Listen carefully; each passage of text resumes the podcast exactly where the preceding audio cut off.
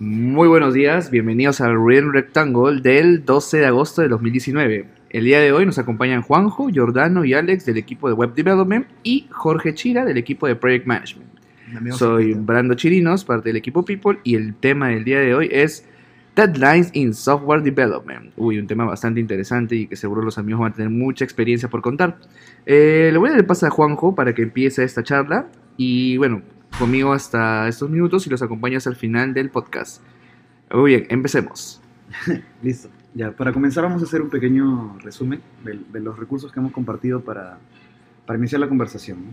Eh, un artículo un artículo de Medium que se llamaba How to Make Peace with Deadlines in Software Development y el otro era un video de una conferencia de, de Robert Martin ¿no? que dice cómo, cómo hacer una estimación efectiva. ¿Tú podrías hablarnos un poco del, el primer artículo, Chira? Sí, eh, bueno, el primer artículo trataba de, lo, básicamente de lo mal que las personas tienden a estimar las cosas. O sea, primero empiezas eh, con los deadlines, ¿no? O sea, se trata de trabajar en un ambiente de calma y no apurados por el deadline que ya se viene eh, muchas veces nosotros mismos nos ponemos deadlines que no son realistas y, ahí es donde nace todo el problema. Eh, el artículo trata más que todo cuando ya el, o sea, el, equipo de desarrollo es dueño del producto y en nuestro caso más que todo los deadlines nos lo pone el cliente o el presupuesto con cómo se haya vendido el proyecto, entonces hay una pequeña diferencia. Okay. Pero eh, igual está en nuestro control hacer las estimaciones. Entonces, hay algunas cosas, algunos tips que el artículo te dice para poder mejorar eso, esa convivencia con los deadlines, ¿no? Primero, me recuerdo que era este, no ser muy optimista, que muchas veces nosotros creemos de que podemos hacer una tarea en específico en, en un tiempo X, pero realmente no termina siendo así por lo general, porque siempre hay problemas que afectan esos tiempos y que nosotros no somos capaces de, de prever cuando estamos haciendo una estimación. Lo otro es eh, tener bien claro la diferencia entre algo que es eh, necesario de hacer y cosas que son como que nos gustaría hacer pero no son necesarias. Eh, seguramente ustedes van a tener mucho más que hablar sobre eso porque entiendo de que a veces hay algunas actividades con respecto al código que que si bien es cierto no son tan necesarias, les gusta hacer o, les gustaría hacer y eso también impacta en los tiempos, Entonces se trata de eso. Y después, bueno, decía, al último había un tema de procrastinar, que, pero hasta ahí no llegué, o sea, no sé a qué se refieren con eso. Si se refiere a no tomar decisiones luego, ¿no? Por ejemplo, dices como que cómo vamos a hacer esta funcionalidad y no la tienes clara, decimos, ya Leo, la vemos Ah, es una cosa medio complicada y tienes que reunirte y la trazas más y otra reunión porque no está tal persona. ¿Es, eso? Porque eso tiene mucho que ver con Sí, o sea, el título es medio ambiguo porque en realidad no se, ah. refiere a que tomes las decisiones lo más rápido posible. O sea, como que una decisión no digas, la, no la postergues. O sea, prácticamente a eso se refiere ese párrafo. Ok. ¿No? Sí, o sea, procrastinar no es exactamente eso. Pero más o menos dice eso, ¿no? Decide y continúa, decide y continúa. Sí. Y, y otro punto, otro punto bastante interesante o sea, de lo más interesante que me pareció fue el hecho de, o sea, suena obvio, ¿no? Pero seguimos, seguimos haciendo lo mismo, es meter más personas a un equipo cuando ya vemos que el deadline está a punto de, de llegar. Bajo la idea de que eso va a acelerar el proceso. Sí. Entonces, bueno, eso eh, ya está clarísimo que llega un punto en el que la productividad no es que va a aumentar por aumentar más personas, sino comienza a disminuir pero es una tendencia que me parece que por lo menos en los proyectos que he estado viendo yo, proyectos que he estado viendo mi equipo, eh, ha terminado pasando.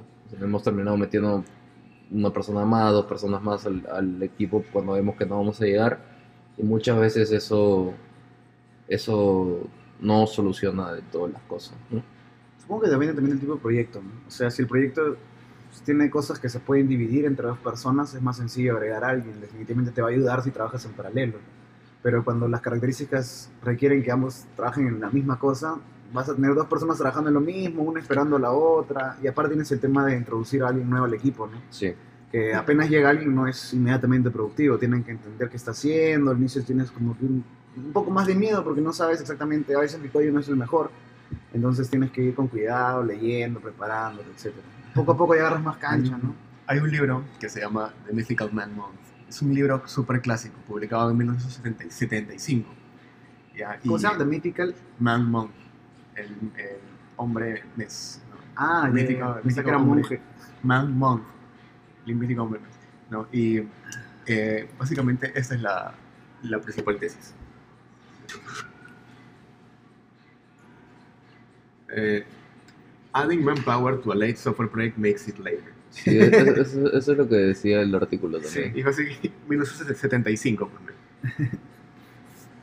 o sea, y, y este libro es bien chévere, pero es antiguo, es grande, pero es uno de los más como que seminales en muchas, muchas ideas de man- project management, especialmente en software. Pero te das cuenta que es inevitable incluso. Creo que hay una, un- como una gran serie de ideas que vienen de otras industrias y otras, otros campos en los que también se hacen proyectos similares a software, pero las características y la naturaleza del mismo software hace que no sea viable aplicar muchas de esas cosas, pero aún así se hacen, ya sea por un tema de inercia o que simplemente es la mejor cosa que conocemos, ¿no? Y tenemos que hacer algo, entonces se hace. No, es inevitable a veces, pero es justamente para eso que estamos, ¿no? Para hacer las cosas diferente y mejor cada vez. Sí. O sea, había había una frase que decía el artículo que decía, una mujer, o sea, da a luz en nueve meses a un niño, pero nueve mujeres no van a dar a luz a un niño en un mes. Entonces, me dio risa. Pero, ¿ustedes, o sea, ¿ustedes de verdad creen que poner más gente lo atrasa el proyecto? O sea, yo creo que depende del proyecto. Obviamente, creo que depende, ¿no? Porque hay diferentes proyectos de diferente naturaleza y también los equipos son hechos por diferentes personas, ¿no? Sí. Pero es, es- ¿Sabes qué pasa? Que cuando hemos hecho eso, por lo menos en, en las veces que me ha tocado Ajá. incluir más personas, eh, ha sido, no sé, un, un practicante que es el que se ha sumado al equipo, que Ok, no ok. conoce la tecnología. Por ejemplo, me pasó este en un proyecto una persona que, que su especialidad era front, pero lo metieron para que haga back. Ok. o Entonces- sea, gente que no entraba como que a lo mejor o, o gente que quizás no estaba como que mejores capacidades. ¿no? Por ejemplo, nosotros hemos entrado a un proyecto que ya estaba comenzado, Jordan. ¿Cuál? Uno o sea, no podemos decir nombres, pues. Pero hemos entrado a un proyecto que... pues, Varios. No, pues, pero me refiero, a- hemos entrado después. O sea, un Sí. proyecto que estaba de una persona, entramos los dos. Mm, Primero yo y después tú. Claro. ¿Y qué opinas ahí? ¿Crees que ayudamos o no? O sea, a lo que iba es que yo siento que, por ejemplo, a veces también es útil agregar personas porque eh, también hay un tema de burnout entre las personas devs, ¿no? O sea, como que ya te saturas del proyecto, le, Sí. le agarras una carga negativa y que es una persona extra como que fresca, viene a relajar, ¿cómo se llama? Decir como que ya vamos a hacerlo de una forma diferente, con una nueva perspectiva, quizá tiene una experiencia distinta y puede agregar otro, otro input, ¿no? Por ejemplo, cuando yo entré, yo tenía un poco de experiencia en mobile, entonces aporté un poco más, y cuando entró Jordano, aportó toda su experiencia en el tema de DevOps, ¿no? Entonces eso como que ayudó al proyecto bastante. sí. Pero tiene mucho sentido eso del burnout, porque yo sentía que sí, los devs que habían estado ya llevan una carga larga de, de lo que habían, venían pasando con ese proyecto. Entonces no era el- la productividad que, que quisieran ellos también. Entonces al entrar personas nuevas que no tenían toda esa carga podían avanzar de manera más eh, o sea, rápida, productiva, ya no había muchos problemas en eso. Pero igual hubo un, el, el periodo clásico desde el conocer, preguntar constantemente de qué parte iba en qué parte, o cómo funcionaban las cosas. Y, y ahí dependería, ahí, ahí vuelve al, al mismo enunciado del libro, que es, si es un proyecto que ya está terminando, creo que aún así no, no ayudaría. Pero si se tiene todavía un periodo extra de tiempo para ese cambio, eh, sí funciona. Sí. Mm. O sea, igual también... ¿Y cómo, y cómo hace, cómo creen que hace sentir, o sea, al, al equipo, al equipo, al Base. primer equipo, el hecho de que se le agreguen más personas? O sea, yo siento de que si yo estuviera en esa situación, eh, no sé, me mal, ¿te sentiría un poco mal, así estar metiendo más gente porque, puta, no, yo no voy a. No sé si les ha pasado. O sea, tú- o sea, sí entiendo ese, ese, ese pensamiento, pero por ejemplo, yo estaba en proyectos en los que yo sentía que me faltaba mano, que yo no podía hacerlo, y yo Yo quería también. que me agreguen a alguien. O sea, Yo yo, quería eso. que me quiten el- la carga porque me, me abrumaba tanto estrés. Necesitaba alguien con quien compartir eh, el estrés y también dividir las tareas. ¿no? Ujú. Pero sí, imagino que hay otros casos en los que tú crees que puedes solo y aún contra ti te ponen. Sí, o sea, claro. supone, es, es también un tema de comunicación, ¿no? Ver como que los project managers vean el estado de los devs si ellos quieren o no que se agreguen, y si sienten o no. Generalmente, cuando agregamos es porque ahora el proyecto está Está en en llamas. llamas. entonces es medio complicado sentir como que no rendiste cuando el proyecto ya está en llamas. O sea, quizá no es tu culpa. Hay más cosas, no, no lo sé. Interesante. Yo nunca he pensado de esa manera. Siempre he estado en una situación como la que dice eh, Juanjo. Juanjo, pero sí he estado en situaciones en las que he tenido que evaluar más bien a- al equipo y decirles, más bien, oye, yo voy, más". oye, yo voy a entrar a ayudarte. y yo siempre, como soy el que está haciendo eso, he tratado de, como que mi lenguaje, moderarlo y ponerlo de tal manera que no se sienta como que, oye, sal de acá, tú no puedes hacerlo, yo lo voy a hacer en tu lugar. Claro. ¿no? Claro, hay Pero- que tener cuidado con eso. Ajá. Pero sí, cuando yo, he- yo he visto, porque la gente que ha estado en un proyecto que yo he estado ayudando, he estado viendo, y, si, y meter a otra persona, de repente no sería tan eficiente como yo que entiendo el proyecto, que he estado trabajando ya antes, puede hacerlo. Pero también cuidar esa, esa parte, ¿no? De que no se sientan como que estás de alguna manera menospreciando el trabajo que se viene haciendo. Claro, definitivamente. ¿No? Entonces, o sea, al fin y al cabo somos un equipo, ¿no? Entonces, lo Sí. ideal sería si alguien entra es para aportar a todos, no para, para quitarle, no sé, el, ¿cómo decirlo?, el protagonismo al otro. ¿no? No, lo digo porque igual siempre hay personalidades dentro de un Sí, equipo y sí, sí, sí, esas cosas pueden pasar. Eso- Pero, eso siempre fue una curiosidad que tenía, que cómo, cómo lo tomaban los devs. sí, Pero sí. es cierto también de que siempre hemos tomado ese tipo de decisiones cuando ya el proyecto está en llamas y es obvio de que las personas que están dentro no pueden. Sí, Otra cosa sería como que un poco adelantarnos y, y si sabemos de que vamos a estar complicados con los tiempos más adelante, ya tomar la decisión de meter a la persona en una fase más temprana, como dijo Jordano, ¿no? claro. cuando el deadline todavía no está tan próximo. Igual agregar una persona también es costos. O sea, creo que no, no es algo como que agregamos uno más y ya, porque Sí. o sea, a la empresa le cuesta, ¿no? Sí. Y a veces cuando es un cuando, cuando el proyecto necesita, como que el costo lo asumimos, ¿no? Porque el proyecto ya está en llamas, por así decirlo. ¿no?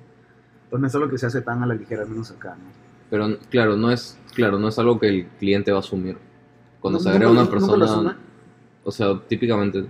Ok, ¿Por qué? ¿Por qué? Porque claro. todo nace de la estimación que dimos al inicio del empezar el proyecto. es un gran tema, mira. Oh, aunque antes de hablar de la estimación eso, quería también agregar algo. Conclusión de lo que estaban comentando era que cuando tú metes a una persona, es, lo- las cosas que se van a ver, ver afectadas son más que la división de tareas o el tiempo en que se va a terminar todo. También cada persona contribuye a lo suyo más que solamente la chamba que, que puso con sus manos. Porque como estábamos viendo en los ejemplos que, es- que soltábamos, cuando venía una persona venía pues, con cierto background, con cierta experiencia, y eso afecta más que solamente como la división de tareas y el tiempo que se hacer. Ujú. Debido, por ejemplo, al ejemplo que daba eh, Jorge de que era una persona que no tenía tanta experiencia, entonces traía una carga adicional, que era ponerlo a, a corriente a lo que está sucediendo en el proyecto, en la tecnología, cómo se hacen las cosas, y eso es algo que de repente en la, en la evaluación de cómo se va a afectar el tiempo ahora que una persona más no se está considerando Mm, es un costo extra. es un costo extra. Y también el hecho de que ahora todas las personas se van a, van a tener que de repente modelar su lenguaje o su o lo que hacen para que esta persona que no está tan a- acomodada a cómo se hacen las cosas también pueda participar bien. Y eso es un, es un rozamiento, ¿no? es un claro. tiempo más. Sí, Y luego también la otra, ¿no? En la que es gente que de repente viene haciendo las cosas muy diferente o mucho mejor, cosas nuevas, y ve que para poder trabajar de manera óptima no pueden hacer las cosas de manera como se han venido haciendo. Por eso me ha pasado a mí, ¿no? que de repente entras a un proyecto en el que la gente que lo está haciendo era gente novata o que no tenía tanta experiencia, lo ha hecho de manera que es medio desordenada o no con buenas prácticas. Y si tú, como gente más experta, no estás acostumbrado a trabajar así, tú también vas a verte menos eficiente. Entonces lo que propones es, ¿sabes qué? Vamos a reconstruir un poco esto, vamos a replantear cómo se ha hecho desde el inicio. Eso también trae un poco más. Y ahora estas personas que están antes de repente tienen que, a- a- tienen que subir su nivel o de una manera prepararse para hacer a lo que lo está poniendo. ujú. Entonces cambia mucho más que eso. Entonces cuando una persona nueva entra, no está solamente cambiando el tiempo que se ha estimado a reducirlo, sino está Sí. aprendiendo nuevas tareas, está aprendiendo nuevas dinámicas, nuevas cosas. Y eso es algo que tiene, tiene que considerarse. Sí, en el, en el artículo justo dicen cuando se agrega una nueva persona, no estás solo como que agrega una persona, estás cambiando el equipo. O sea, tienes un nuevo equipo. Entonces, Ujú. ese equipo puede ser mejor o puede ser peor, pero es un equipo distinto. Sí. Ah, no, yo no he leído el artículo. Qué bueno que... sí, esa, esa parte la mencionan, ¿no? qué bueno Y otra cosa, por ejemplo, de los costos, o sea, obligatorios que tienes cuando agregas personas, mencionan el, el communication overhead, ¿no? El tiempo perdido que se necesita. Mientras más personas tengas, más tiempo se perder solo en hablarse. ¿No? O sea, entre dos se hablan y ya está. ¿no? Entre tres se hablan, tienen que estar en un grupo, juntarse. Si son cinco, pucha, ahí se habla con él y él tiene que decir, no, yo hablé con él esto y el otro. Y, pucha, cada vez es más y más. Mm, Entonces, es un factor que hemos visto también. claro. Y eh, recuerdo que habían conversaciones para tomar decisiones de cómo plantear algo o cómo volverlo a hacer para poder corregir problema. Y había demasiado tiempo de conversación o discusión y no se empezaba con eso. Ujú. ¿Y te, te puedes imaginar cuánto menos tomaría, cuánto más rápido saldría eso si es que serían solo dos personas? Pero es que depende. ¿Qué pasa si esas dos personas no tenían la expertise del tercero? No, pues entonces ahí ya no se puede ni empezar esa conversación. ¿no? Exacto, exacto. Por eso necesitas al otro y perder el, O sea, es como un trade-off, ¿no? Como que ganas, ganas expertise, pero pierdes tiempo hablándote o haciendo que los que no saben entiendan al que sabe. Y nada de eso estaba considerado al momento que se Claro, hizo la- o sea- el cálculo de cómo afecta que entre Sí. El resumen es como que agregar uno no solo viene con cosas positivas, ¿no? Tiene cosas positivas y negativas. Y está en cuestión, por ejemplo, el Project Manager, en eva- evaluar, ¿no? Si los riesgos val- valen como Sí. que los beneficios, ¿no? Sí, en, en general ya todos tenemos por defecto la, la el pensamiento este de ya está, estamos cagados en el proyecto, hay que meter a alguien más. O sea, así es siempre. Es, o sea, Y- intuitivamente uno cree eso, ¿no? Y a veces este, no, es, no es tan así. Y, y otra cosa también es, o sea, parte de la comunicación es la dinámica. O sea, cuando tú ya tienes tiempo trabajando con un equipo, ya hay ciertas reglas que si bien no están escritas, son parte de la convivencia que se da entre los equipos. La cultura del equipo. Sí, entonces cuando agregas una persona, eh, no siempre la persona va a estar alineada a ese tipo de convivencia que ya se tiene. Y eso es otro tema de que Sí. puede haber resistencia, Ajá. si la persona no está acostumbrada a comunicar sus problemas o pedir ayuda y el equipo sí, entonces va a haber cierto, cierta fricción. Entonces también son cosas de que, más que evaluar también capacidades, creo, para decidir si incluir a alguien más o no, también sería el tema de evaluar eh, capacidades blandas, ¿no? el tema de que también se puede alinear con el trabajo del equipo. Eso suena algo que es, no es fácil de evaluar, ¿eh? No, no, definitivamente no. pero está ahí, ¿no? Ok. No sé si a ti te ha pasado, bueno, a, a mí por ejemplo, eh, entrar a un proyecto y que hay una tarea muy importante que se tiene que hacer y tú vas avanzando con el proyecto y notas que alguien está trabajando en una tarea por mucho tiempo. Y normalmente, ¿qué deberías tomar en atención en ese, en ese momento? Hablas con él, este, ya es demasiado urgente, lo haces de tu lado, y cómo evitas que la otra persona no se sienta afectada por eso. Creo que eso depende de cuál es tu posición relativa a las, al proyecto y a la persona y, y al feature que está demorando tanto. Porque me ha pasado eso, algo, algo como eso, pero no cuando yo era parte del equipo, sino cuando estaba como que supervisando al equipo. Mm. Y sí había esa situación ¿no? en la que había una tarea que se estaba demorando mucho y era importante y bloqueaba otras cosas. Y ahí yo lo veía pues como humildad en mi posición, que supone que tenía que estar ahí para ayudar a la gente con, con problemas y justamente cuando salen situaciones como esta, ver cómo solucionarlo, era en primer lugar hablar con la persona y Ujú. tratar de ver qué es lo que está sucediendo realmente, porque la razón por la cual puede estar pasando eso puede ser pues, muchas cosas, ¿no? Puede ser Ujú. que simplemente la persona está avanzando bien, pero la tarea está definida como que abarca mucho y entonces no no se siente ese progreso. Entonces, de repente ahí puede solucionarse con algo tan simple como tomar el, lo que se está usando para traquearlo y dividirlo, ¿no? De repente está usando Trello o, o Kanban, algo así, dividir las tareas. Entonces ya se puede, ya se soluciona el problema, que era un problema, era simplemente cómo se estaba eh, pintando esa situación.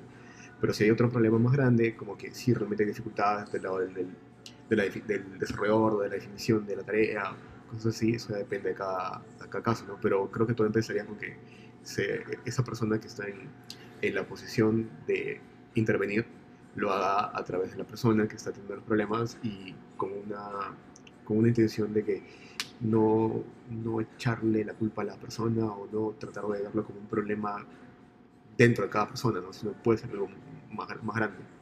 y ir así, ¿no? honestamente, y ver qué es lo que está pasando y tratar de ver cuál es la mejor opción.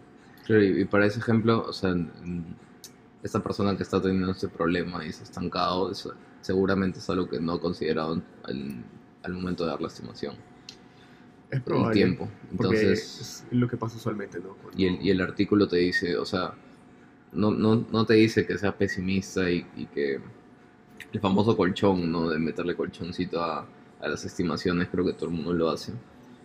Pero tiene que haber un punto medio, ¿no? Porque Sí. a veces también critican las estimaciones por el lado comercial y dicen, ¿por qué te, por qué te están estimando tanto tiempo esto? Y, y uno también tiene que ser capaz de, de sustentar es- esos tiempos que se están dando. Eso está relacionado, por ejemplo, al, al video. ¿Alguno ha visto el video que pasé? El No, video no se los recontra recomiendo. Ah, el de, una hora. el pero- de, el de Uncle Bob. Sí, Ah, yo lo he visto, sí, yo lo, yo lo vi hace tiempo. O sea, Claro. Sí, sí. es es súper bueno. Y the- habla the- sobre the las most- estimaciones. The most honest estimation, what's the most honest estimation? No, es otro quizá, porque tiene varios sobre estimaciones. Este se llama Effective Estimation or How Not to Lie. Ese, ese es el mismo. Ajá, y yo me acuerdo que, bueno, o no es que lo recuerdo ahí, es que te diciendo, ¿cuál es la estimación más, más honesta que puedes dar? Cuando te dicen, ¿cuánto te va a tomar hacer esto? Y si tú quieres decir la verdad como estimador, lo más sincero que puedes decir es decir, no lo sé. Porque eso es la verdad, hay, hay cosas que yo todavía no sé. Y obviamente entonces, cuando tú dices, no lo sé, es algo que no, no sirve, ¿no? Porque no se puede trabajar con eso. Entonces tú como programador te ves obligado a, de alguna manera, obligado de repente no porque te digan, o sabes que tienes que darme algo, si no estás mal, me estás fallando, pero tú internamente sientes ¿no? como que hoy tengo que dar un número. Y a veces dar ese número no es simplemente tengo que dar un número, sino tengo que dar un número que no sea tan grande. Porque si es muy grande esto va a bloquear las negociaciones o no van a sentirse tan cómodos negociando los, la gente comercial o lo que sea. Entonces eso aunque no sea explícito se siente, ¿no? Y en la, el, el talk que yo recuerdo de, de Uncle Bob te daba maneras de cómo podrías de repente manipular esa situación. ¿no? Porque no se puede escapar el hecho de que por un lado no lo sabes, porque eso es cierto, no, lo, no sabes a ciencia cierta exactamente a todo detalle cuánto tomar, pero por el otro lado tampoco puedes dejar al resto de tu equipo en el aire, no decirle simplemente no lo sé y que ellos no se hagan. ¿no? Entonces, una de las cosas que me acuerdo que es algo que yo siempre he tenido, tener presente era cómo tú puedes de repente transmitir tu grado de certeza sobre el número que has dado. Me ha pasado que cuando tengo que hacer una estimación sobre lo que conozco, creo, por ejemplo, yo he estado trabajando bastante en ciertos proyectos que ya llevo un buen tiempo ahí, ya conozco los ins and outs de, de los sistemas, entonces ahí dar una estimación sí me es mucho más fácil ser preciso, porque conozco bien lo que se tiene que mover, lo que se tiene que hacer y todo. Y es- normalmente son tareas pequeñas, ¿no? como que cambiar esta funcionalidad chiquita para que haga esto un poco diferente. Ay, me toma, no sé, X. Ya, entonces ahí yo puedo decir, sabes que estoy seguro que no me va a tomar más que eso. Pero si a veces tengo que estimar sobre ese mismo sistema cosas nuevas, que de repente cambian varias cosas, cosas que no he visto hace tiempo, me puedo y decirle, no me va a tomar tanto tiempo, pero no estoy tan seguro de que vaya a ser más. Si sale más, mucho fácil va a tomar X tiempo más. Entonces ahí puede, puede interpretarlo como un rango, ¿no? De tanto a tanto va a tomar. Pero eso yo lo dejo ya como a, a interpretación y manipulación de la parte comercial. Yo le digo, esto es tanto, pero con un nivel de confianza que es, si esto sale mal, puede extenderse como que hasta tanto, digamos. Y dentro también esa extensión es asumiendo que no salen cosas más complicadas. ¿no? Entonces, ver cómo es que se puede convertir eso en una propuesta comercial, eso es algo que yo sí ya no podría decir mucho cómo se hace, ¿no? Porque tampoco no sé si sea una buena manera de negociar a un, a un prospecto comercial, decirle, pucha, fácil voy a tomar esto, pero posiblemente tome más, porque eso te pone en una posición en la que no estás poniendo una, una, un poder de negociación muy, muy fuerte, ¿no? ¿Cómo, ¿Cómo harán? Eso es algo que no tengo idea. Pero ¿Qué cosa? ¿Qué cosa?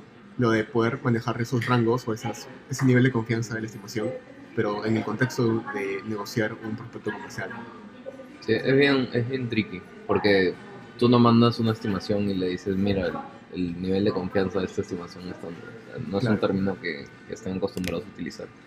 Pero Y el cliente, o sea, por- o sea, si nos ponemos en del lado del cliente, si tú te mandan una estimación, o sea, tú lo ves esto que ya está escrito en piedra y y para ti no hay manera que varíen porque ya te lo aseguraron. Eso también creo que depende del cliente, ¿no? Porque me- yo, yo me pongo a pensar como cliente, me dan dos empresas, ¿no? Para, dos, no, les mando al mismo proyecto dos estimaciones. Uno me dice, sí o sí, me va, a, va a tomar en tanto tiempo. Y ese tiempo es menor que el que está dando el otro. Y el otro me está diciendo, hemos analizado con el equipo y nos ha salido tanto tiempo.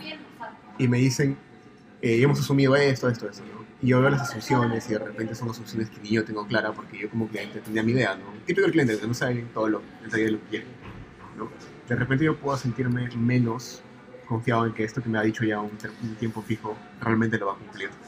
En cambio, de la otra, persona, de la otra propuesta estoy teniendo ya más, más cercanía a la realidad, ¿no? Que ellos han tomado el tiempo de ver, oye, hay estas cosas que no están claras, por eso han asumido, por eso es que me están dando un tiempo más largo, porque de repente como están asumiendo, están también pensando de que posiblemente va a cambiar. Pero, no sé, no puedes saber eso, ¿no? El cliente puede decir como que, pucha, yo tengo que salir en dos meses porque tengo esta cosa detrás y como que esta estimación sí da, ya, pues así voy con ellos, o sea, Claro, piensan de- mucho, o sea. Por eso digo que depende del cliente. Depende del cliente. Porque el cliente de repente, si tiene ese deadline, le va a pesar más eso. O sea, hay clientes que, o sea, te- o sea tú, le, tú le dices en un call lo que quieres y te mandan una estimación. Este, no le has dado mucho detalle, pero el, el proveedor ya te mandó la estimación y ni siquiera en rango te dice esto te va a salir. Que pasa muchísimo con la competencia, diría yo. Entonces, en nuestro caso es como, me parece que es un poco más sincero, como tú dices, pero también hay, hay veces en que el cliente ni siquiera le interesa, de- ni siquiera se pone a pensar, "Oye, no le he dado mucha información, ¿cómo es que me puede dar un tiempo y un costo tan, Exacto, tan fijo.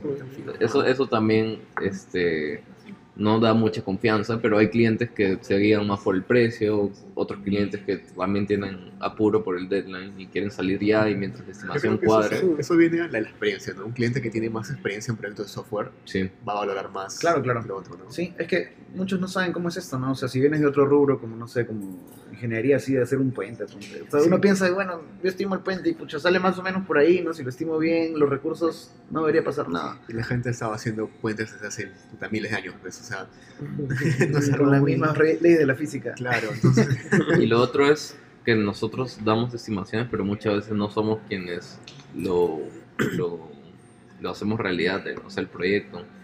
Eso es algo que pasa muy frecuentemente y no sé de su lado cómo es que... O sea, si, si yo te doy un proyecto que lo ha estimado Giordano y tú revisas la estimación y en verdad sientes de que no está bien hecho o, o crees que no considero algunas cosas, pero igual ya te sientes comprometido a cumplir el tiempo que dio Giordano. Y ese es un, ese es un caso que siempre pasa.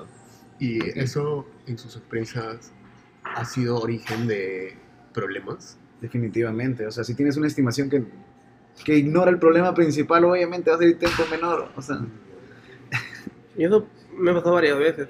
Normalmente tienes que estimar algo y desde tu punto de vista, a ti, en base a tu experiencia, tu background, tu expertise, te, te tomaría tanto, pero tienes que pensar a pensar un promedio entre todos los desarrolladores que conoces que están en el mismo lugar, más o menos cuál sería el, el promedio de estimación para, para Pero ellos también. Ahí, aunque, aunque o sea, tú estás usando Porque una, le puede, tomar, le puede tocar a cualquiera. estás usando una manera de cómo poder como que amortiguar la diferencia que pueda haber entre la, el approach que tiene la persona que estimó con lo que la persona que realmente lo va a implementar. Ujú. o, las, o las personas, el equipo.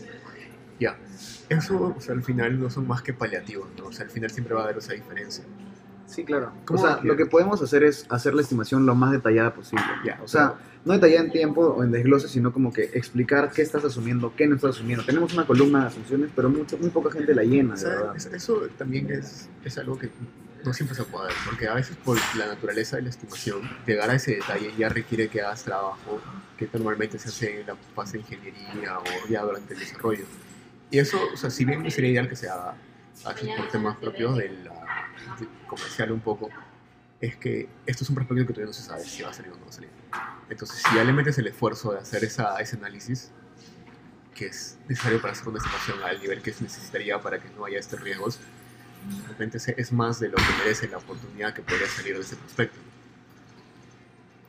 ¿Me dejo entender? O sea, que a veces no vale la pena, ¿no?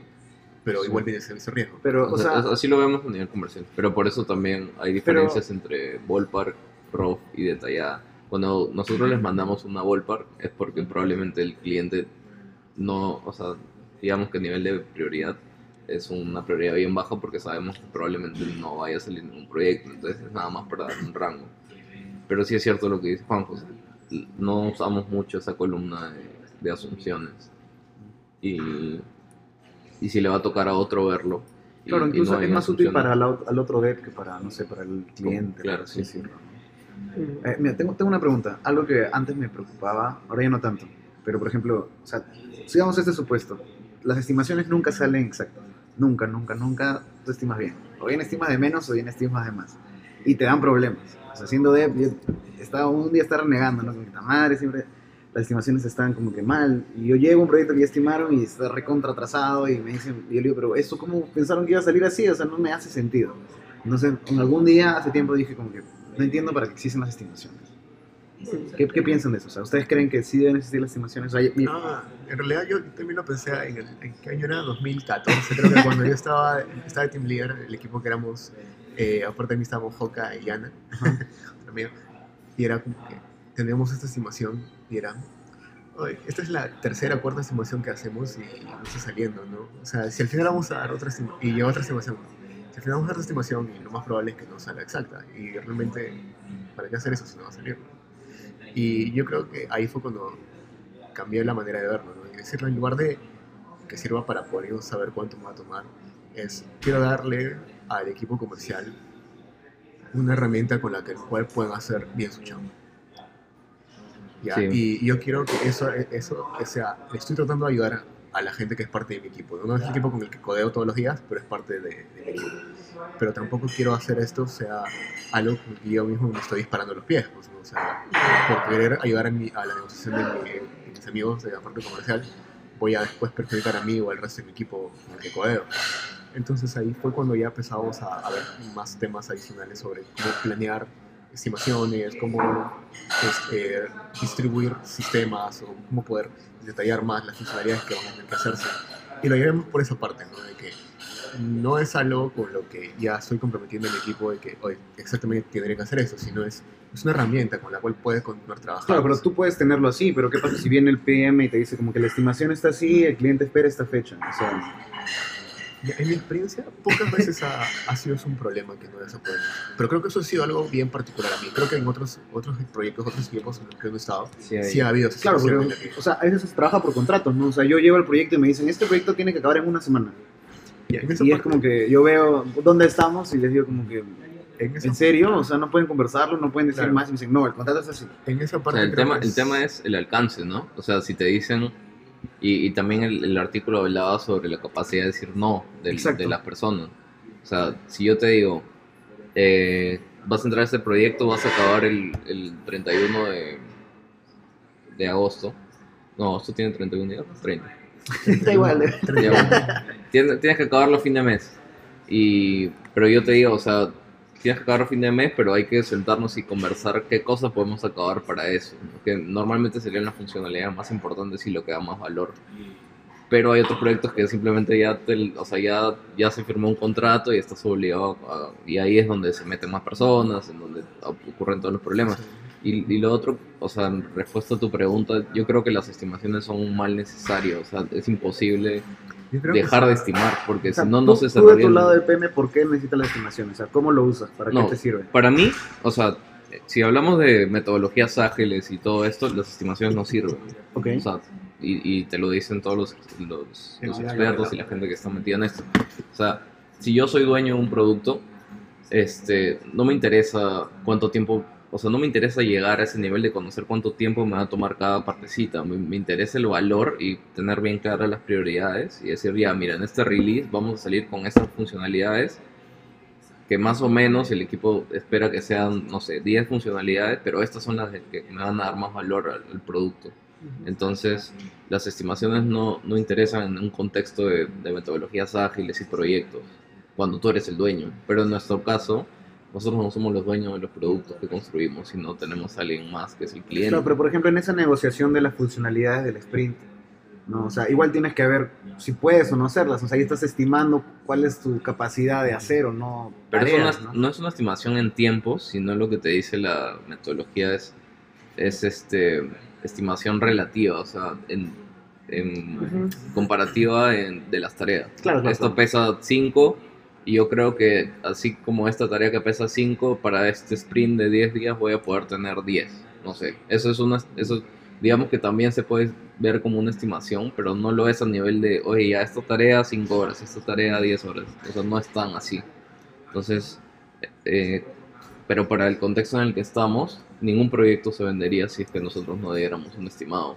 O sea, tú como cliente no podrías tomar la decisión de trabajar con Tecton o con cualquier otro Sí, proveedor. no sé cuánto me van a cobrar Sí, al que no final te- de, de que esto salga. Claro, incluso, exacto. Las estimaciones sirven para dar el, el- cuándo vamos a cobrar, ¿sí o no? Sí, O sea, utilizamos eso para poder sacar el dinero que vamos a recaudar. ¿no? Entonces también es importante por eso, ¿no? El otro que decía el, el video, por ejemplo, es que las estimaciones son una forma de, de balancear el riesgo, ¿no? O sea, de alguna manera tú... O sea, ¿qué es una estimación? O sea, ya pensando, ¿qué, qué cosa es una estimación aparte de un tiempo en el que vas a hacer? Es un contrato, ¿no? Que hace el equipo de desarrolladores con el equipo de manejo de proyectos, ¿no?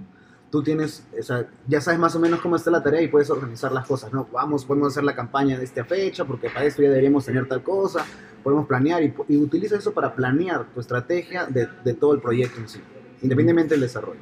Entonces es un contrato. Por eso es que es importante que en este contrato haya confianza, ¿no? O sea, que, eh, o sea, ¿cuál es el problema? A veces el dev, o sea, yo creo que el problema está mucho en nosotros los devs, ¿no? Como que ustedes necesitan eso para planear sus cosas y ustedes necesitan como que sea más rápido para que el proyecto sea más rápido. Entonces, siempre va a haber esa necesidad de- del- del PM de, de achicar los tiempos, del que vende de achicar los tiempos. Hay intereses en, encontrados. Hay intereses, exacto. O sea, de- obviamente por un lado está el interés de que el proyecto salga con todos los features y por otro está en que todos esos features cuesten lo mínimo. Y son, son equipos que tienen intereses opuestos. Exacto, exacto. Pero o sea, está en el equipo de dev de mantener su posición. O sea, yo creo que muchas veces, o sea, el error está en nosotros los devs que nos dicen, no, necesitamos esto acá, no, no puedes tardarte tanto. Y me dice, ya, bueno, ya voy a ver cómo lo hago. O sea, como que ya, me voy a esforzar más. Y ahí es donde pecamos. Pero Porque, o sea, si, ¿qué pasa? O sea, digamos que, que Chira viene y me dice, oye, necesitamos este nuevo feature, me ha llamado y quiere que agreguemos esto porque su competencia lo tiene y nosotros no lo tenemos, lo necesitamos ya. Y no lo hemos estimado. Es nuevo. Y digo, ¿puedes ponerlo? Y yo te digo como pucha, no, que no sé qué. Y dice, oye, pero lo necesitamos ya, es importante, el cliente necesita, así, me palabrea, me, dice, y al final digo como que ya, está bien, ya, yo, no te preocupes, yo me encargo. Ya, ahí él se libró del riesgo y me comí yo todo el pato. Entonces, ahora está en mi cancha. eso es lo que dice Uncle Bob, ¿no? Lo- cuando, ¿Cómo era la palabra que utilizaba él? Que tú aceptabas. Y también empezaba con la historia, ¿no? De que la gente que es típicamente que trabaja en, en desarrollo no son gente que está acostumbrada a negociar. Exacto, a tener exacto, que, a tener que mantener su posición en contra de lo que otro está, está proponiendo.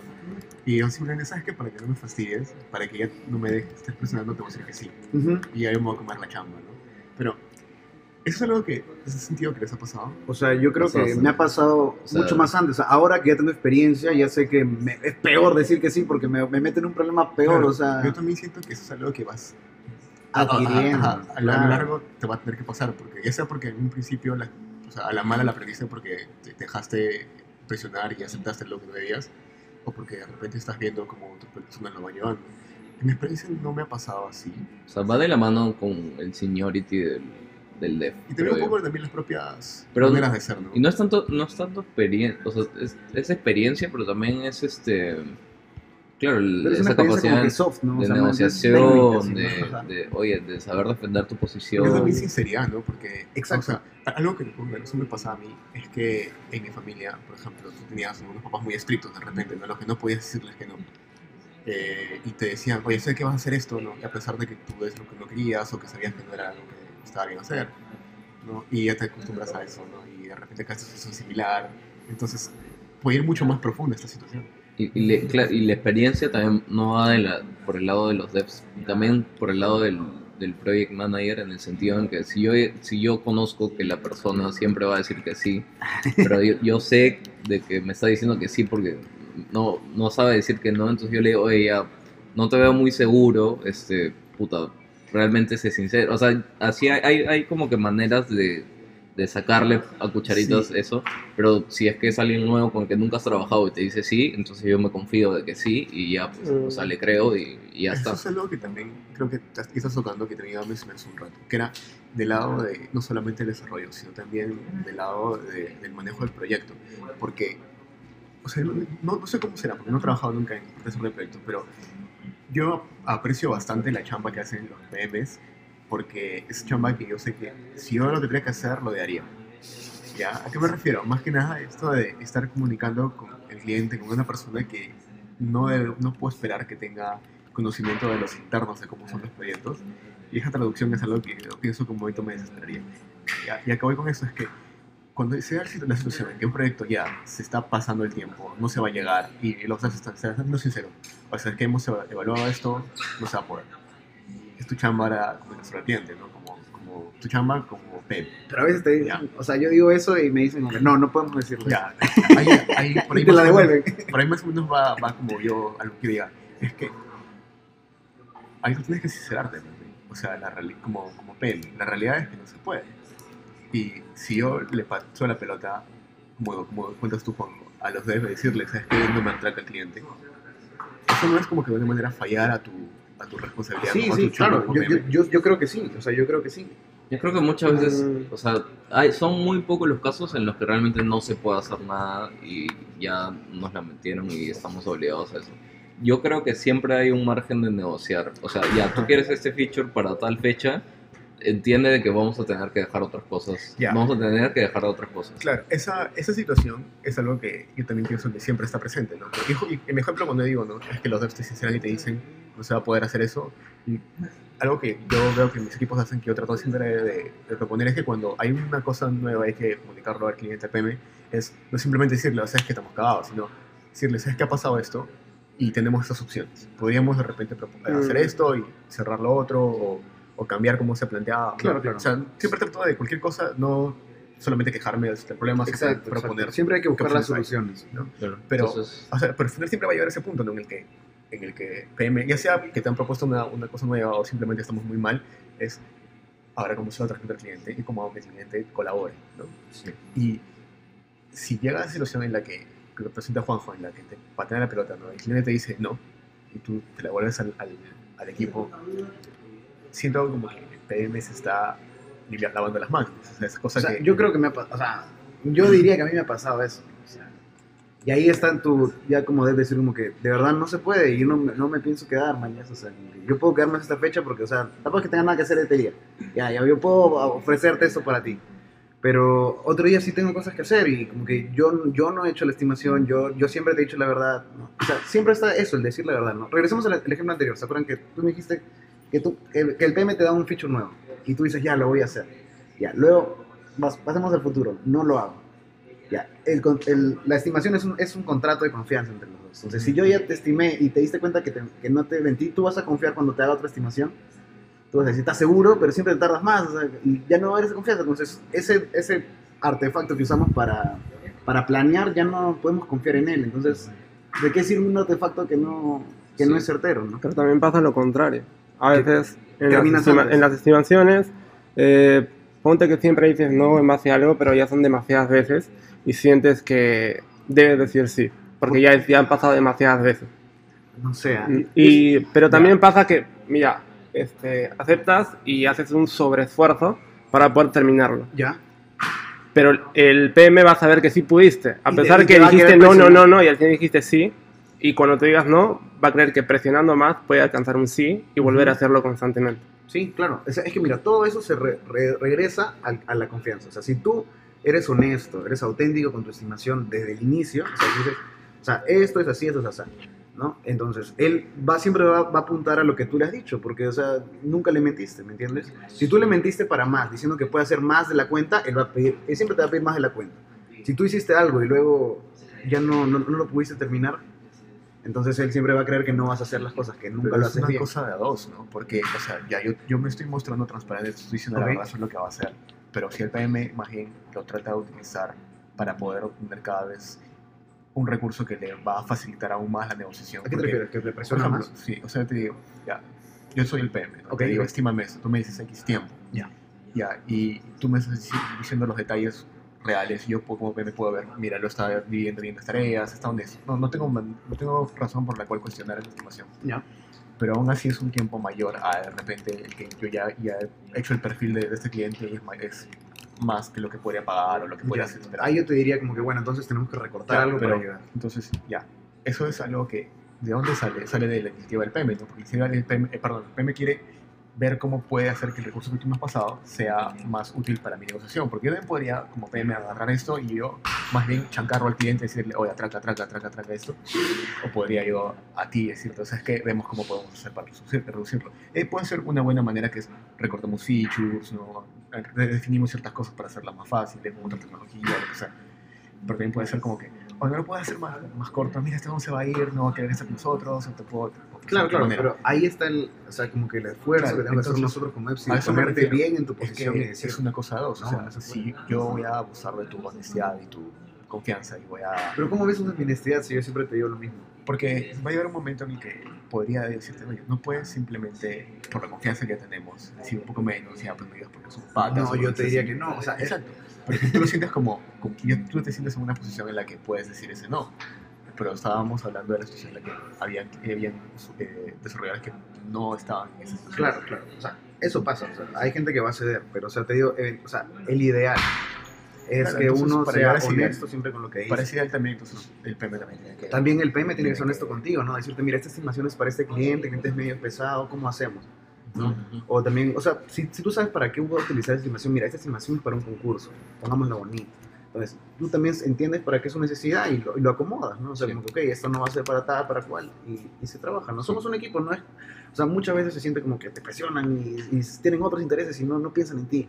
Pero en realidad deberíamos ver como que, que juntos podemos hacer algo mejor. Sí. O sea, Ale- Alex ha dicho algo que, que es, es bastante o sea, certero, que es que el- la estimación es algo que usted es un instrumento que ustedes hacen para facilitar ni siquiera la vida de los PMs, la vida de los comerciales, porque ellos son los que ven el proyecto, no no nosotros. Entonces, eh, es un trabajo que ustedes están haciendo en beneficio de otra área del equipo, pero finalmente todos somos técnicos. Y por el, y, o sea, haciendo el sentido inverso, eh, nosotros también deberíamos como PM ponernos a pensar en las personas y realmente estar seguros de que la estimación que nos están dando va a fomentar que se trabaje en un ambiente de calma, porque si porque la sensación de urgencia cuando una estimación se ha recortado el tiempo a presión del PM y no porque realmente es el tiempo, es desde que inicia el proyecto tú ya estás estresado, tú ya sabes de que puta, te hicieron recortar el tiempo y vas a estar eh, apurado todo el proyecto, entonces también Mientras es... más va avanzando, cada vez estás más cansado, con menos Sí. ganas de hacerlo y el trabajo sale peor, más vas y, y que pierdes el proyecto y todos, en realidad, todos perdemos con eso. Entonces es un tema de, finalmente son relaciones que se dan entre áreas y hay que, hay que ponernos siempre en el zapato de, de la otra persona y aprender a decir que no. O sea, así como ustedes también nos pueden decir que no, nosotros también le podríamos decir al comercial, sabes que esto no, no, no, o sea, el, cliente no está hecho para trabajar con nosotros y no está mal, o sea, nosotros no, no estamos obligados a trabajar con, con todos los clientes. Si un cliente por perfil no es, no es lo suficientemente maduro o no tiene el perfil de cliente que nosotros queremos, entonces simplemente ¿Qué tan- hay que ser ¿Qué sincero. tan cierto es eso? Porque yo sí me pongo a pensar como, como vendedor, mi llamada es a vender más. Y si por una parte tengo que presionar para vender más, Eh, te pongo un ejemplo en concreto. Este, por, o sea, decisión de comercial o ya de las personas que están arriba, este, nosotros trabajamos, hemos trabajado proyectos antes con startups peruanas. Y en algún momento por los proyectos que hemos tenido, eh, se tomó la decisión de, ¿sabes que No vamos a trabajar más con este tipo de empresas. Y es, es algo que se puede dar, porque nos hemos dado cuenta que por el, el perfil que tienen las startups es, uno, no tienen dinero, otro, este, no, o sea, no se puede gestionar cambio con ellos porque nunca van a estar como que dispuestos a escucharte y a pagarte un sol más, a pesar de que, o sea, tú les sustentas bien, o sea, que estos son cambios. Otra cosa es gestión del cambio, eso, eso es otro ya punto aparte, ¿no? Que ya creo que se aleja el tema de las estimaciones, pero durante un proyecto, por la incertidumbre que tienen todos los proyectos de software, siempre van a salir cosas que no se consideraron y ahí está el, el- la responsabilidad del PM de, de negociar con el cliente y hacerle ver de, oye, esto no está considerado, esto es un costo adicional. Pero muchas veces fallamos ahí y como fallamos en esa negociación, simplemente se la trasladamos al equipo de desarrollo y decimos, ¿sabes qué? No vamos a poder cobrar más, pero igual tenemos que hacerlo. Y tenemos que hacerlo sin modificar el deadline que ya se había puesto. Y, Yo, y eso yo pasa- te diría como que no se puede. pasa porque hay normal, muchas veces ahí te dicen, oye, esto no ha sido, no lo acepta como parte de una anunciación nueva o cambios extra, pero tenemos que hacerlo. Y como ese tiempo no lo tenemos incluido, tenemos que ver dónde lo metemos en una tarea que, que ya está, que ya está estimada, pero tenemos que meterlo ahí porque hay que hacerlo. Me pasó en, el primer proyecto que vi, este, que se había estimado, ni siquiera estaba yo cuando se, en la empresa cuando estimaron y me dieron la estimación ya hecha para iniciar el proyecto. Resulta de que no habían considerado responsive en la estimación Ya. y justamente fue con, con un tipo de clientes que le digo, así que tiene el perfil de startup peruano. Entonces, ellos en algún momento, cuando en comunicación con comercial, entendieron de que la, la aplicación iba a ser responsive. Y nosotros, eh, los, el equipo no lo había visto así, ni siquiera en ingeniería ni nada. Entonces, cuando eh, dimos el entregable este, y preguntaron por, por esa parte responsive, no estaba hecha porque no se pensó así. Pero fue todo un tema, no se pudo negociar bien, fallamos y terminamos eh, haciendo que el equipo este, adapte todo ese diseño a móvil, sin modificar el tiempo. O sea, o ya de lo que habías hecho un dashboard para, para esto, tenías que hacerlo ahora para, para responsive, sin modificar el tiempo que habías hecho. No, no creo que sea el doble, pero es, es una chamba extra que nadie la tenía mapeada. Y, y si eso pasó al inicio del proyecto, obviamente con el deadline no íbamos a llegar nunca. Y nunca llegamos, efectivamente. Entonces ahí falla, falló el lado comercial, falló el lado de los PMs y lo sufrieron el, el equipo de desarrollo. Finalmente lo sufrimos todos porque somos todos un equipo. Si, si es que el deadline está muy corto y hay que quedarnos horas extra, creo que por lo menos en el equipo de los PMs siempre hemos estado como que eh, sa- sabemos de que tenemos que estar ahí con el equipo. No, eso es Obviamente de- Pero sí, o sea, lo sufrimos todos. Y creo que son cosas que, que espero que se vayan reduciendo, pero, pero volviendo al tema, o sea, si ya sabemos que esos son, ese tipo de clientes siempre nos va a traer problemas, sí es válido decir que no. O sea, también nos va, nos va a hacer dejar de ganar dinero, pero creo que por salud de- del equipo a veces es válido. No siempre se da, obviamente, porque el vendedor saben que gana por las ventas que hacen, ¿no? o sea, tienen una parte de su comisión y mientras más vende, este, más gana él y, y si él solo piensa en eso, entonces no le interesa qué tipo de proyectos está vendiendo. Sería también una conversación con ellos y que también se pongan del lado de ver Pero las sería, causas de esa sería venta. más concreto ya tu comisión por lo que has vendido, pero tu descuento por lo mal que ha salido. Eso los creo que los pondría un poco más. No, es que no creo que sea su responsabilidad. No, o sea, el que. No, o no sea, puedes vender mal, pero No, se puede que, gestionar mejor mal. que sea tu, tu bono después de que cierre el proyecto. Y después de que, no sé, se haya descontado lo, que, lo extra que ha salido del proyecto, algo así, no sé. Pero, o sea, a lo que iba a llevar era lo último que decías, era que no se puede hacer la conversación, se puede alinear varias cosas y tratar de que situaciones como esa no sean, no, no se den. Pero el hecho de que siempre hayan esas, esos intereses encontrados, esos intereses opuestos entre diferentes partes de los proyectos, y eso va más allá de simplemente la parte comercial que quiere vender, sino también está, por ejemplo, el cliente, ¿no? que de repente puede ser que necesite o quiera pagar menos para ver más features. Del lado del equipo de desarrollo quieren meter los features de cierta manera para poder hacer un proyecto más mantenible, pero y la otra parte no, no quieren que tenga más tiempo. Pues siempre hay, hay intereses encontrados, sí. Es, algo que no es fácil eh, enfocar si no tienes presente todos los aspectos del, del proyecto.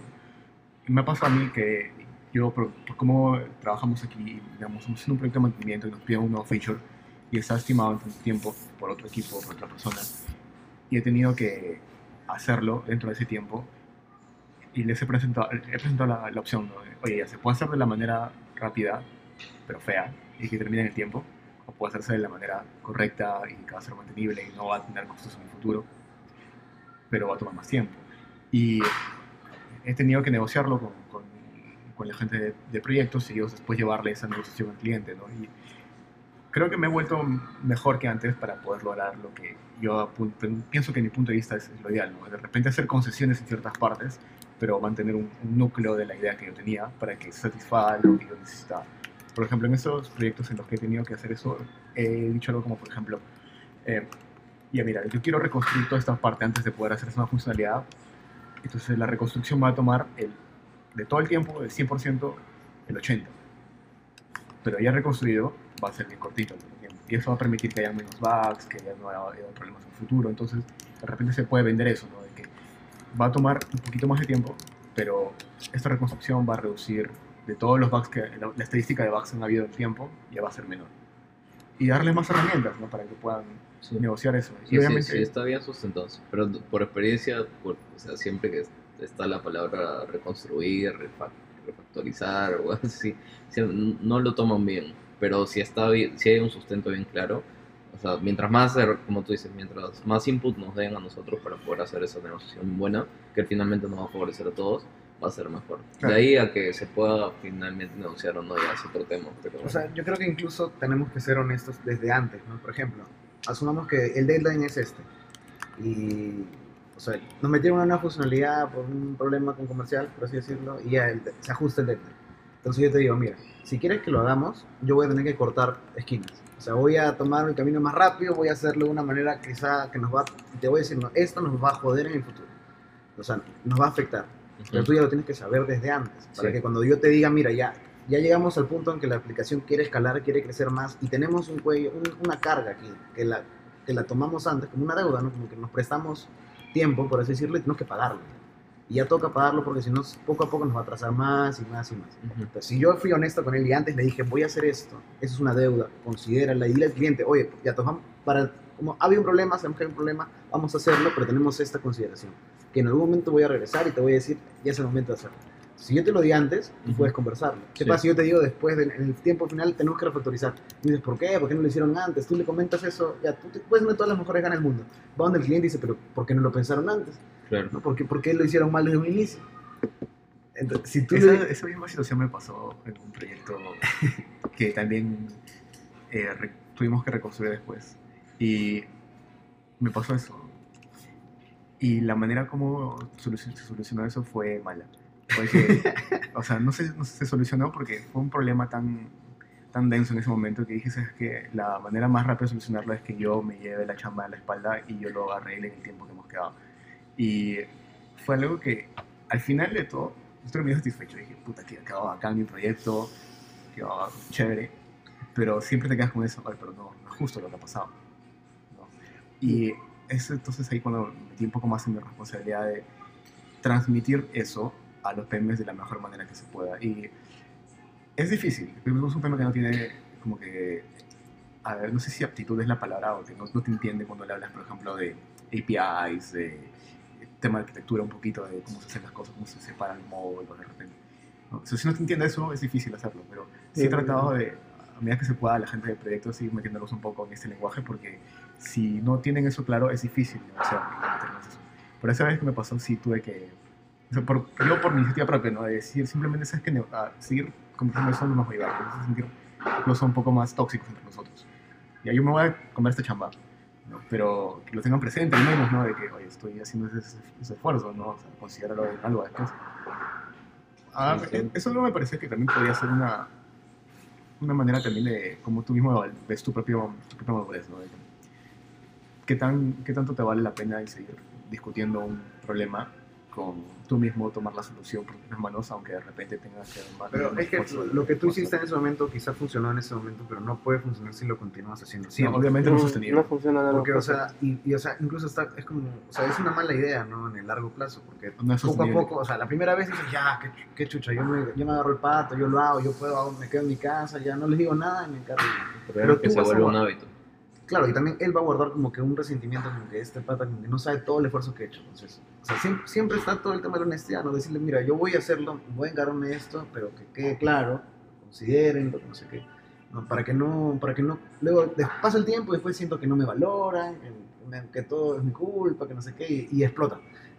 y explotas al final, mejor es avisar desde antes. Y cuesta para un depo, o sea, yo creo. No todos tenemos ese perfil de ser Mm. comunicativos o de ser abiertos, o sea, cuesta un montón. Uno piensa que si va a hacerlo, como que van a verlo mal, o como que... O sea, por, Ya no por van a lo que, considerar- por el tiempo que tengo, yo diría que es una minoría las personas que tienen esa... eh, y, y no es que esté mal, sino es el tema de- del background, de, de la experiencia también. Claro, uno no sabe que eso es como que lo mejor que se puede hacer. Entonces, este, es, es comunicación. Ujú. Comunicación y en cuanto a las estimaciones es un... Es algo que, con lo que siempre vamos a tener que convivir. Entonces, imagino que este, a medida que va pasando el tiempo, tus estimaciones, si bien nunca van a ser eh, 100% de, de fiabilidad, este, pueden ir mejorando porque si son cosas que ya hiciste antes, me imagino que vas, a- vas haciéndolo mejor. El problema es cuando te mandan a estimar algo que no has hecho nunca en tu vida y a mí lo que más me da risa es este cuando tienen que estimar y, y me dan una funcionalidad con un tiempo de, de research. Entonces es como que ya son tres horas de research, pero en tu research te puedes encontrar mil cosas y me estás dando, no sé, o sea, ocho horas en total con tres horas de research. Que no sabes si realmente en tu research vas- a encontrar que son cinco horas, o pueden ser 10 o pueden ser 20. Entonces, ese tipo de cosas son las que, que a veces nosotros mismos obligamos a, a- a que ustedes nos den, pero, pero está mal. o sea, Por ejemplo, a mí me ha tocado diferentes tipos de estimaciones. Una es, como lo mencionaba Alex, estimar algo extra sobre un proyecto que ya conoces y que sabes. Pero a veces te toca estimar un proyecto que ni siquiera has visto, que todavía no tienes acceso. Y, se trata, y solo te dicen, estimas la tarea específica. Pero no sabes cómo va a impactar y cómo lo vas a acoplar y cómo funciona y cómo está por dentro todo. Que también es distinto a un proyecto nuevo, que tú lo vas a hacer y sabes cómo va a estar armado. Y una cosa que quería preguntarte, Jorge, es que a mí me ha pasado que me piden estimar una tarea que es compleja, pero lo hacen fundamentalmente porque la prioridad es alta y quieren que, no sé, si es que va a tomar mucho, que los tres devs que están en el proyecto se detengan y hagan esa tarea importante. ¿Eso te ha pasado a ti? Eh, no que yo recuerde, pero sí, o sea, en general, sí, supongo que puede pasar. O sea, y... sí. Tiene- o sea, en algún momento hay un cambio de prioridades y si algo se vuelve más importante que lo que ya, ya estaba planificado, entonces hay que, hay que, hay que hacer ese, esa pausa de estimar y, y hacerlo primero, ¿no? Pero como Mm. te digo, el tema es, si es que te van a decir, ya, haz, haz esto primero, no lo que ya tenías tú pautado, pero el deadline no se mueve. Y ahí es Mm. donde, donde viene el problema. Y algo que menciona Alex, que es este, comunicarlo con el cliente y hacerle saber que están pasando o va a pasar esas cosas o el cambio, cómo impacta. Pero también llega el punto, si es que son varias veces, que el cliente también se desgasta de tener que estar escuchando o aceptando esas cosas. Y también ya llega un punto en que hay desconfianza entre esa parte y el cliente también. Sí, tienes razón. Es difícil. Y tengo una cosa más. Es, eso es para todos.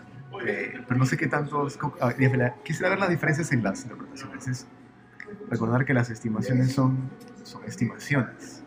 No son. No es una, una visión en el futuro de cuánto realmente está tomando.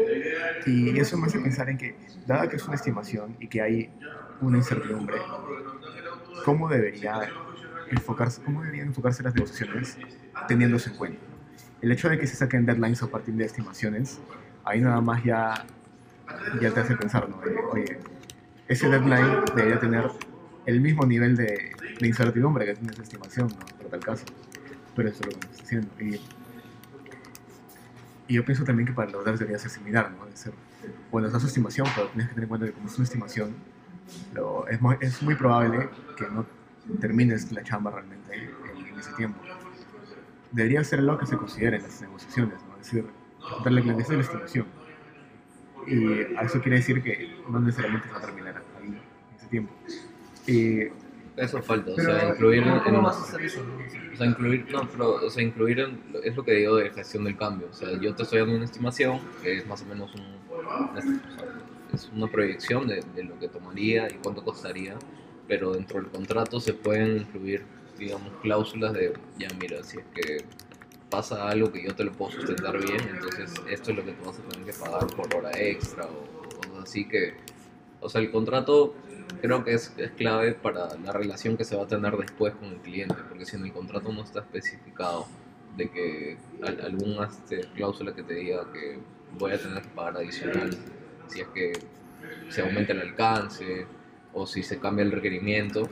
Este, si es que eso no está especificado, luego la relación con el cliente va a ser tóxica, porque siempre vamos a estar, lo que dice Jordan, de gasto, un punto de es que todas tus reuniones, todas las semanas tienes que estar mechándote por, por algo que, que no se había considerado y el cliente dice, sí, sí, lo, si yo sí te lo dije, pa, pero el, el equipo no, no lo consideró, este, se vuelve una relación tóxica en donde nadie quiere estar ahí metido, ¿no? Y cuando sucede esa situación, y estás estado en una situación en la que he tenido que, que semana a semana, tratar de meter en la cabeza al cliente algo que según él no era, algo así, ¿no?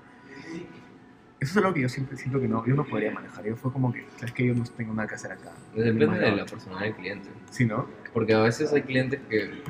Yo he tenido clientes que me dicen: Oye, mira, yo creo que esto te lo dicen de una manera buena. Yo creo que esto no debería pagarlo yo por tal, por tal, tal motivo. Y yo le digo: Ya, mira, sí, pero ya. A veces nosotros también tenemos que asumir que no hicimos las cosas bien. Y en ese momento es que. Se da- se- saber cuándo ceder, creo yo. O sea, Claro. saber cuándo. Porque es, es como una batalla ya. Yo dejo que tú me la ganes y, pero sé que en la siguiente, que es la más importante, yo voy a tener más armas para, como ya te cedí en esta, ahora tú también cede y es un tema de tira y aflojo. Cuando el cliente no está dispuesto a ceder absolutamente nada, es el problema.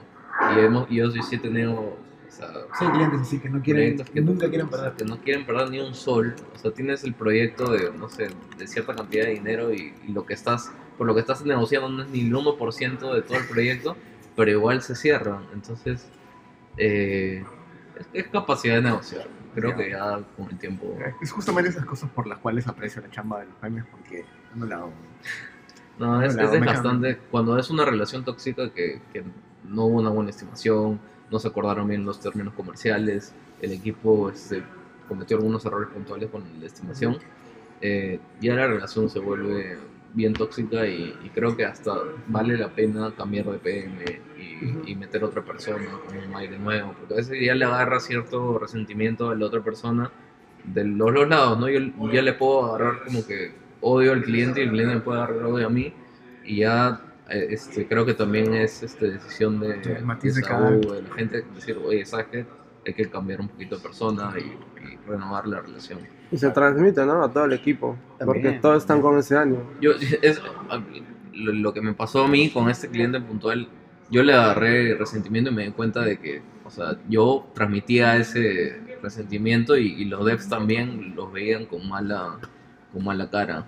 Y, y- y nunca conversaron ellos, pero simplemente ya tenían un mal concepto y, y siempre tenían esa, sensación, a tal punto que luego cuando acabó el proyecto los querían agarrar como, como frilos para continuar y ninguno quiso.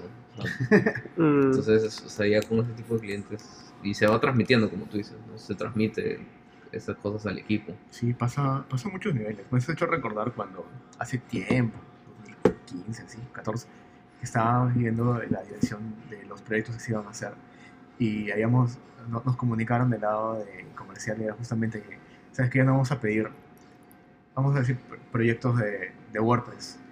Y nosotros fue, ¿por qué? Porque nos hemos dado cuenta que todos odian WordPress. Y nosotros nunca les hemos dicho nada a ellos, sea, era que habían escuchado nuestras conversaciones, ¿no? En la que hablábamos mal de WordPress, ¿no? Y fue como que decirles, no, tranquilo, no es que, no es que WordPress existe mal, sino que los proyectos específicos que hemos estado haciendo tienen WordPress mal implementados o la gente que lo hizo, porque no nos lo, lo adaptamos, lo implementó de una manera que no era la correcta, ¿no? Pero sí se transmite esa, esa tirria que hay contra ciertas cosas y es importante ver cómo se puede balancear, porque también a veces eso no sale pues de la nada, ¿no? O sea, por algo salió ese, ese clima tan tóxico, o sea, hay razones, ¿no? Que no estamos locos.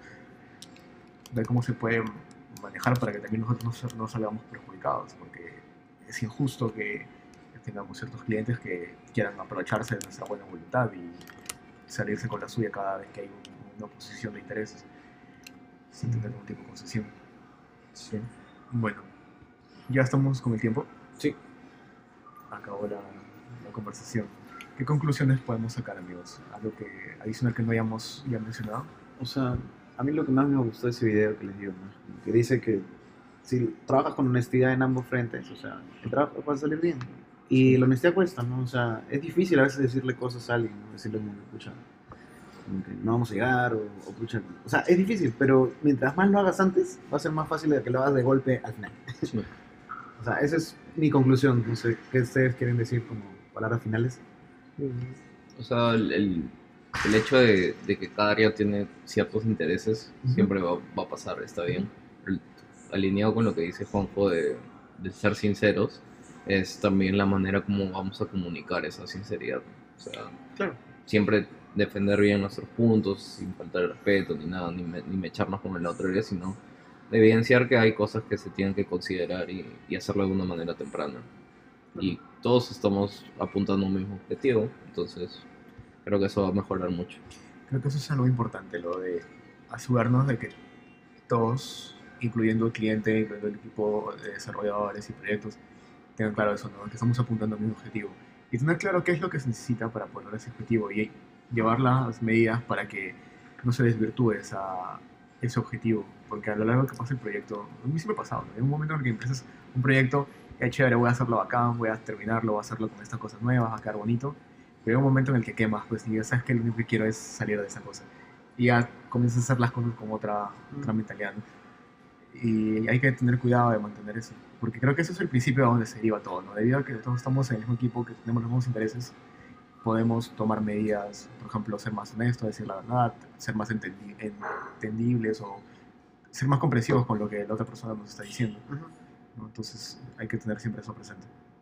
Mm, yo diría que en esa clase de situaciones la, la idea es, como dicen ser sinceros, tratar de negociar, tratar de ponerme de su lado y pensar en una manera en que pueda tal vez no dar el 100% de lo que están pidiendo, pero dar lo suficiente para que ellos puedan tener también una conversación nueva con el cliente, con el que puedan tener una nueva opción y no, no solamente cerrarme también con un no o con no vamos a llegar. Artículo.